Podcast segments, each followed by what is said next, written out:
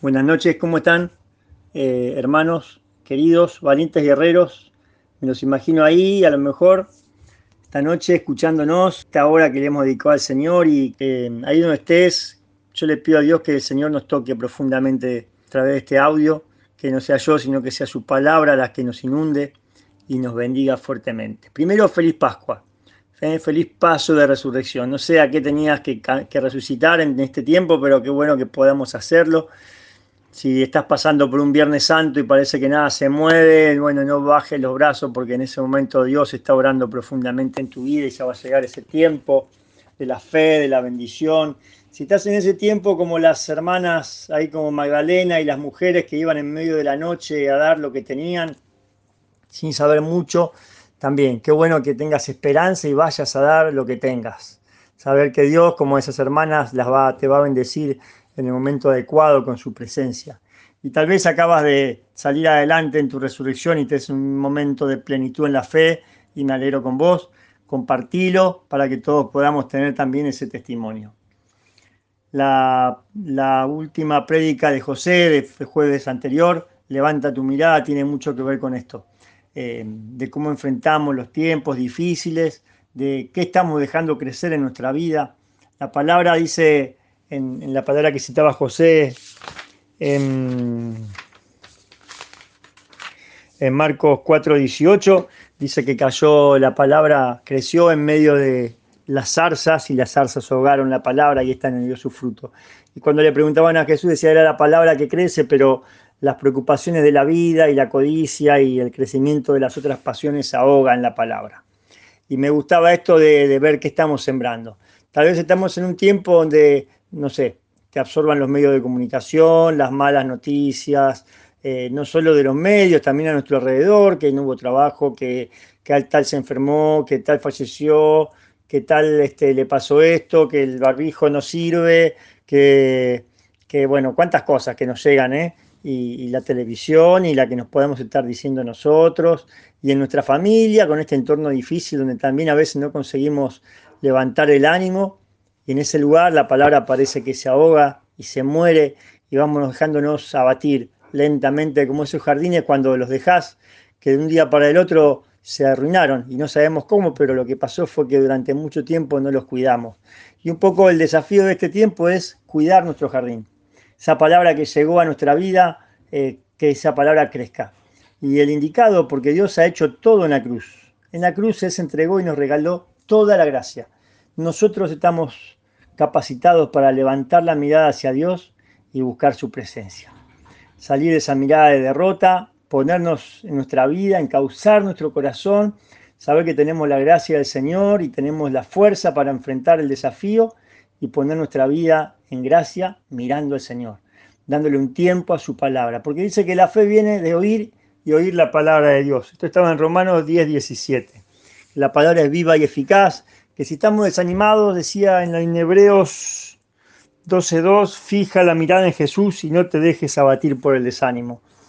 Cuando detenemos todo esto, dedicamos un tiempo al Señor, dedicamos un tiempo a leer su Evangelio, su palabra, el Señor te va a hablar desde esa Biblia, de ese, tiempo donde Él vivió y te va a estar diciendo, no te afanes, pequeño rebaño, porque yo he querido darte el reino.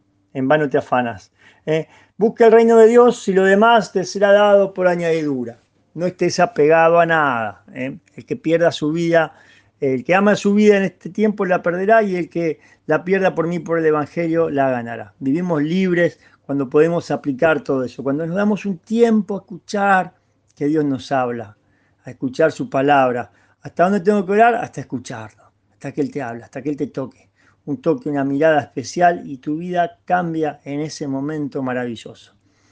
Y tal vez estás luchando con el desánimo y bueno, todo esto lleva un proceso de apagar las voces que te hacen daño y escuchar la voz que te levanta.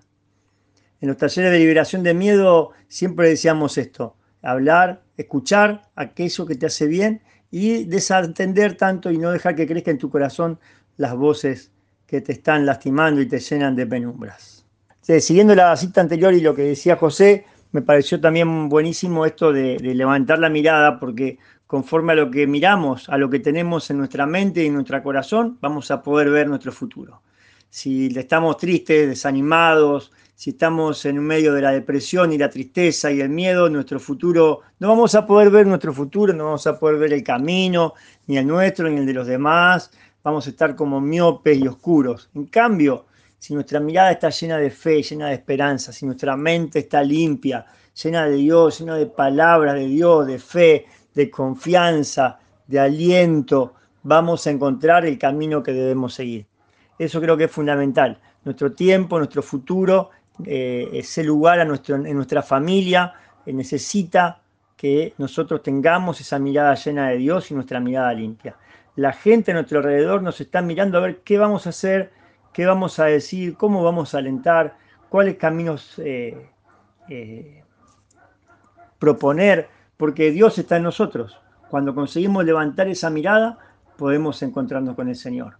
Como le dijo Dios a Abraham, sal de tu carpa y mira las estrellas, así de grandes serán tu descendencia. Qué bueno que podamos levantar la mirada e imaginarnos ese futuro optimista, donde las cosas van a mejorar, donde Dios está a nuestro lado, donde podemos crecer, que podamos tener ese tiempo para pensar y meditar y dejarnos encontrar y sorprender por el milagro de la presencia de Dios, por el amor a nuestro alrededor, por la maravilla de brindarnos, por las cosas nuevas. A veces estamos tan ofuscados y tan rebuscados en nuestros corazones, en nuestros pensamientos viejos, en nuestros egoísmos, en nuestras limitaciones y no descubrimos al Dios de los milagros dentro nuestro, al Dios que, que vive en nosotros.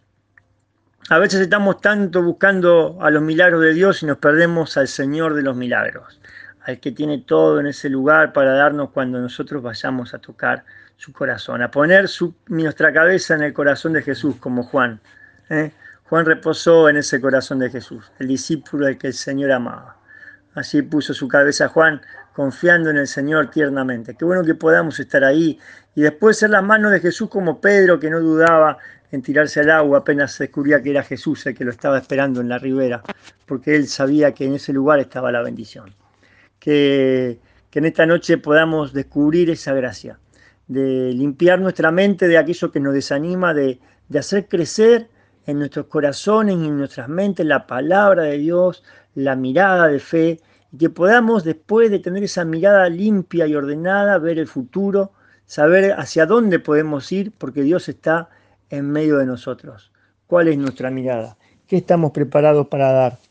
La bendición, la alegría, la fe, la fuerza, Qué bueno que podamos ponernos esas, esas buenas esperanzas y alegrías del Espíritu Santo en nuestra mente para poder caminar hacia un futuro de paz y de bendición.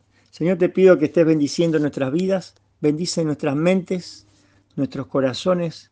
Te declaramos el Señor de nuestros pensamientos, el Señor de nuestros tiempos. Tú eres el primero en nuestra vida. Sabemos que si te dedicamos un tiempo, Señor, tú eres capaz de multiplicar el resto de las cosas. El Señor es lo primero en mi vida. Te dedico el mejor tiempo. Cuando te doy tiempo, Señor, tú puedes redimir el resto. El resto se multiplica y se bendice cuando te doy esperanza y tiempo para ti, para leer la palabra, para escuchar tu presencia, para detenerme a ver qué es lo que estoy pensando. ¿Estoy pensando bien, Señor? ¿Estoy pensando mal? ¿Estoy mirando con una mirada de tristeza o me dejo inundar por la esperanza y la alegría? Tú eres el Señor de nuestra vida y declaramos en este tiempo un tiempo donde vamos a levantar la mirada para que tu palabra nos deje ver el camino de bendición. Dios te bendice.